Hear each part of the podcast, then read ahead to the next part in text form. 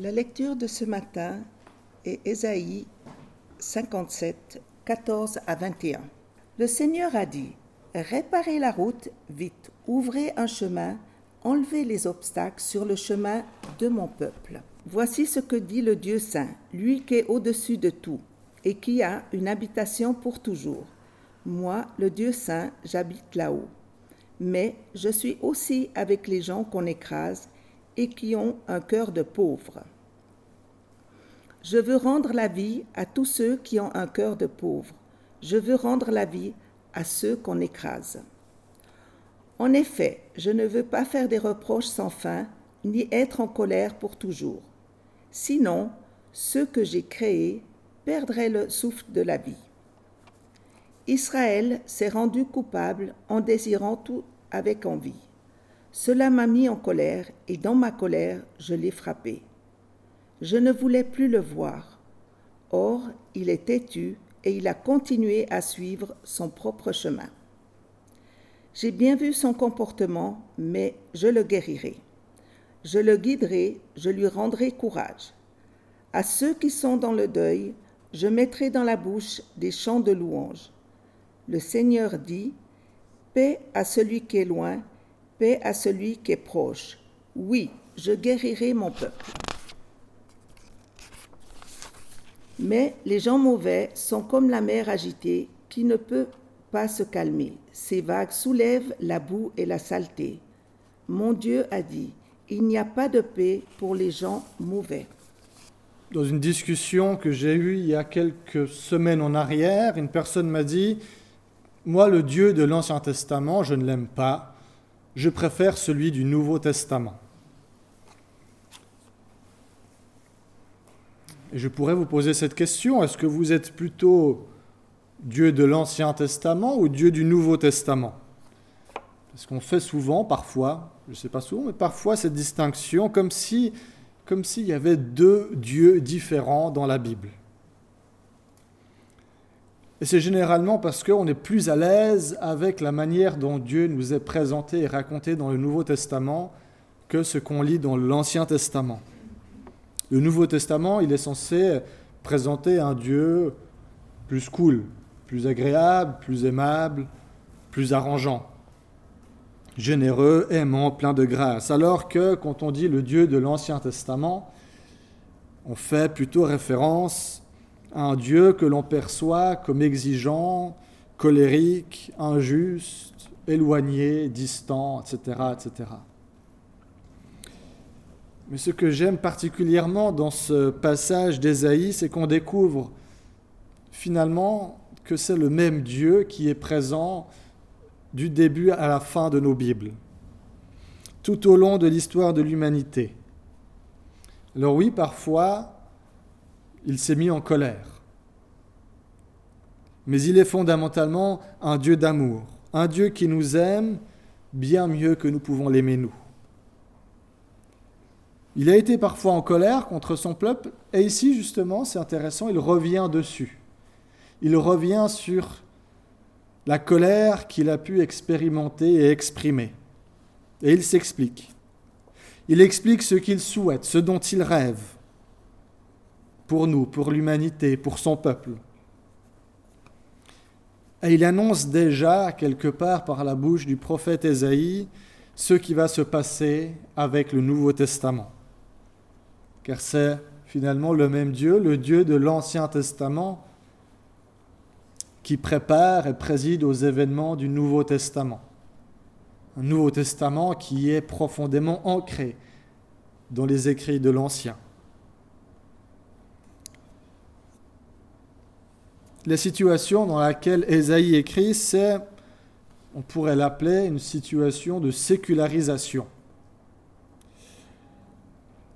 Il y a de la part du peuple de Dieu une prise de distance vis-à-vis de son Dieu. Israël s'éloigne un peu de son Dieu pour faire et vivre un peu selon ses propres désirs, ses propres envies. Et tout le livre d'Ésaïe, l'enjeu, c'est de ramener, de rétablir la relation entre Dieu et son peuple. Il est divisé en trois temps. D'abord, Ésaïe, il revient sur les errances passées du peuple d'Israël. Dans un deuxième temps, il annonce au peuple d'Israël une joie, une plénitude qui est encore à venir. Et dans un troisième temps, il indique comment est-ce qu'on fait le passage de l'un à l'autre.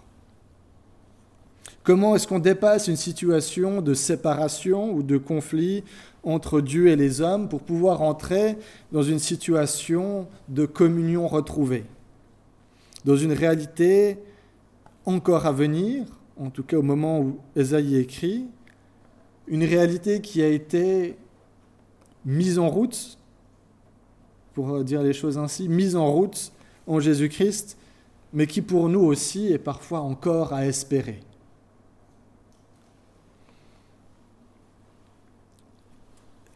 Et souvent, il y a les images tronquées qu'on a de Dieu à l'origine de nos séparations, tout comme les séparations ou les conflits qu'on peut avoir entre nous ont souvent en leur cœur des images fausses qu'on a de l'autre. Et là, au travers des quelques versets d'Ésaïe 57 où Dieu se révèle d'une manière, j'ai pas envie de dire unique, mais rare, nous sommes invités aussi à réévaluer les images qu'on peut avoir de Dieu et de nous-mêmes. J'aimerais prendre trois images tronquées qu'on a et revenir un peu dessus à la lumière de ce texte. La première image, c'est que Dieu, il est trop loin de nous. Il est là-bas, en haut, dans ses, euh, dans ses nues, alors que nous, on est ici en bas. Et que finalement, qu'est-ce qu'on peut vraiment savoir de lui? C'est un peu la position agnostique. Si Dieu est Dieu, alors il est trop loin, trop étranger à nous, pour qu'on puisse en savoir quoi que ce soit. Il y a trop d'obstacles, trop de distance entre Dieu et nous. Mais le texte qui nous a été lu commence avec ces mots réparer la route. En tout cas, c'est comme ça que Parole de vie traduit, ce qui en hébreu se traduirait par frayer, frayer. Et la répétition d'un mot a beaucoup d'importance en hébreu.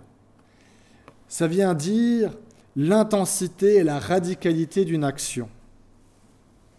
Ici, c'est donc pas juste question de vaguement réparer une route qui aurait quelques nids de poules, une petite route de campagne, ou de vaguement se frayer un chemin dans, dans une forêt un peu dense. Ici, il est question d'ouvrir une autoroute avec cette répétition une autoroute entre Dieu et les hommes. Il continue en disant Enlevez tout obstacle du chemin de mon peuple, s'écrie l'Éternel. C'est une idée qu'Ésaïe a déjà évoquée plusieurs chapitres avant et qui est reprise d'ailleurs dans le Nouveau Testament. Une voix crie dans le désert Ouvrez un chemin pour le Seigneur. Dans ce lieu sec, faites une bonne route pour notre Dieu remplissez de terre le creux des vallées, abaissez les montagnes et les collines, changez en plaine toutes les pentes et les hauteurs en vallées. C'est une parole qui est utilisée en Luc pour parler de la venue du Christ parmi nous. En Ésaïe 57, c'est dans l'autre sens, c'est une route qui est ouverte devant les pas du peuple de Dieu, devant nos pas deux chemins qui se rejoignent et qui se retrouvent. Puisqu'en Jésus-Christ, Dieu est venu au milieu de nous, au milieu des hommes, et il vient réduire cette distance à rien du tout. La deuxième image tronquée que je peux avoir, c'est que moi, eh bien, je suis trop petit pour que Dieu s'intéresse à moi. Je suis quelqu'un de tout à fait banal, je n'ai rien d'exceptionnel, alors Dieu qui s'intéresserait à moi, quelle idée absurde. Oui, Dieu, il demeure dans les lieux éternels et dans la sainteté. C'est au verset 15. Et il poursuit, mais je suis aussi avec les gens qu'on écrase et qui ont un cœur de pauvre. Lui, Dieu qui est dans les cieux, dans les lieux les plus élevés, mais qui est aussi ici, tout en bas, avec le plus humble. Il le dit par la bouche du prophète Ésaïe, et il joint le geste à la parole avec le Christ. Je vous lis un passage d'une de mes épîtres préférées, celle aux Philippiens. Lui, le Christ, il est l'égal de Dieu, parce qu'il est Dieu depuis toujours. Pourtant, cette égalité, il n'a pas cherché à la garder à tout prix pour lui. Mais tout ce qu'il avait, il l'a laissé. Il s'est fait serviteur, il est devenu comme les hommes, et tous voyaient que c'était bien un homme. Il s'est fait plus petit encore, il a obéi jusqu'à la mort, et il est mort sur une croix. C'est pourquoi Dieu l'a placé très haut et lui a donné le nom qui est au-dessus de tous les autres noms. Alors tous ceux qui sont dans le ciel, sur la terre et chez les morts tomberont à genoux quand ils entendront le nom de Jésus. Et tous reconnaîtront ceci, Jésus-Christ est le Seigneur, pour la gloire de Dieu le Père. Ainsi personne n'est trop petit, trop abaissé, trop humilié, trop insignifiant ou trop humble pour Dieu. Au contraire, c'est là en bas. C'est lorsque là où nous sommes les plus fragiles et les plus petits que nous sommes les plus proches de Dieu, puisque c'est ici qu'il est venu nous rejoindre. Alors quand on est conscient de cette distance qui peut nous séparer de Dieu, on peut être submergé par l'idée que nous qui sommes petits, il faudrait nous élever d'une manière ou d'une autre, nous élever vers Dieu, qu'il nous faudrait nous réduire la distance entre Dieu et nous. Et ça, c'est un poids qui peut être très lourd à porter, trop lourd. C'est une idée que Jésus a beaucoup combattue, notamment avec les pharisiens. Les pharisiens à qui Jésus a dit, Venez à moi, vous tous qui êtes fatigués et chargés, et je vous donnerai du repos. Prenez mon joug sur vous et recevez mes instructions, car je suis doux et humble de cœur, et vous trouverez du repos pour vos âmes, car mon joug est aisé et mon fardeau léger. La troisième image tronquée, c'est l'inverse, c'est l'idée que je suis trop bon pour Dieu. Puisqu'après tout, c'est vrai que fondamentalement, je suis une bonne personne. Et on peut le dire de chacune et chacun d'entre nous. Enfin, plutôt bonne. On a nos petits défauts, mais on ment pas trop.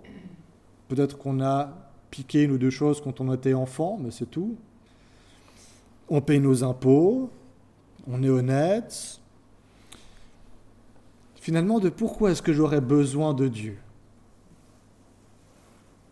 J'ai pas besoin d'être sauvé, j'ai pas besoin de ce salut dont la Bible me parle. Je n'ai pas besoin de la présence de Dieu dans ma vie pour être heureux. D'ailleurs, je crois que je peux être bien plus heureux si je mène ma vie selon mes désirs, comme je l'entends, sans que personne d'autre vienne y mettre son petit grain de sel. Dans les versets 16 à 17, qu'on a lu tout à l'heure, Dieu nous dit que même quand on a tendance à se rebeller, un petit peu ou beaucoup, il se soucie de nous. Qu'il n'est pas satisfait d'une situation où nous et lui seraient séparés.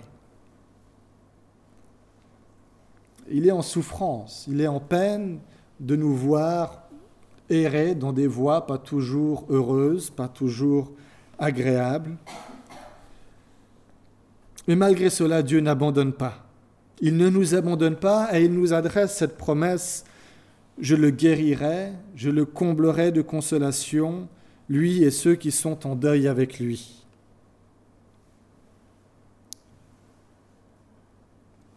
Ça me fait repenser à un autre passage de l'Évangile selon Luc au chapitre 14 où Jésus utilise une parabole.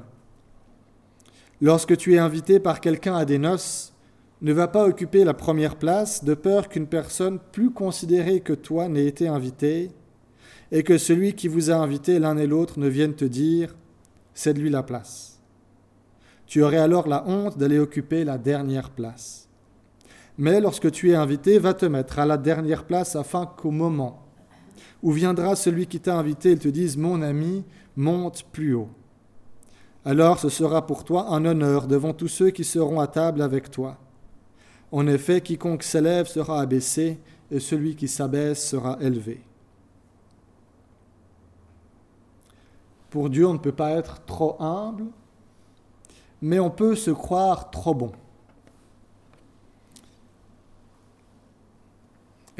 C'est parce qu'il nous est impossible, nous, de nous élever vers Dieu, que lui est descendu vers nous pour nous associer avec lui à la promesse, cette promesse de Dieu qui se résume dans le verset 19, Paix, paix, proclame Dieu. Vous vous souvenez la répétition en hébreu, le frayé du début qui vient faire écho à cette paix, paix de la fin qui vient signaler l'intensité, la profondeur de cette paix qui est offerte. Ce shalom, en hébreu, shalom qui est une paix complète. Une paix qui, lorsque nous la vivons, nous amène à dire, celle-ci ne peut venir que de Dieu. Une paix qui est quelque chose de surnaturel, quelque chose de différent que la paix que l'on peut expérimenter habituellement ou naturellement. Naturellement, ce qu'on trouve en nous, il y a toujours au moins une petite zone de tempête à quelque part, de tiraillement, de contradiction. Mais Dieu, quand il nous offre sa paix, je reprends les mots dans l'Évangile selon Jean, je vous laisse ma paix, je vous donne ma paix, pas comme le monde donne, que votre cœur ne se trouble pas et ne s'alarme pas. Une paix qui est promise à celui qui est proche et à celui qui est loin. Paul, il fait le lien entre la croix et cette promesse quand il écrit aux Éphésiens, Il est venu annoncer comme une bonne nouvelle la paix à vous qui étiez loin et la paix à ceux qui étaient proches. Alors oui, quand on se représente Dieu, l'image qu'on a de lui n'est jamais 100% fidèle à l'original. Elle est toujours imparfaite et certainement que de notre vivant, on n'arrivera pas à le saisir complètement et parfaitement. Mais plus nous passerons de temps en sa présence, plus nous passerons de temps à son écoute, plus notre image de Dieu se fera précise et fidèle et nous permettra de nous débarrasser des fausses images qu'on a d'un Dieu trop éloigné de nous pour être rencontré, d'un Dieu trop différent de nous pour s'intéresser à nous, ou d'un Dieu trop insignifiant pour jouer un rôle dans, notre existence. À la place, alors petit à petit, nous sommes appelés à découvrir un Dieu qui se fait proche de nous en Jésus-Christ et qui se laisse rencontrer et connaître. Nous découvrons un Dieu qui porte un regard bienveillant sur chacune et chacun d'entre nous. Et nous découvrons un Dieu qui nous rejoint dans nos fragilités les plus extrêmes, dont la mort même, afin de nous élever avec lui, auprès de lui, dans sa paix. Amen.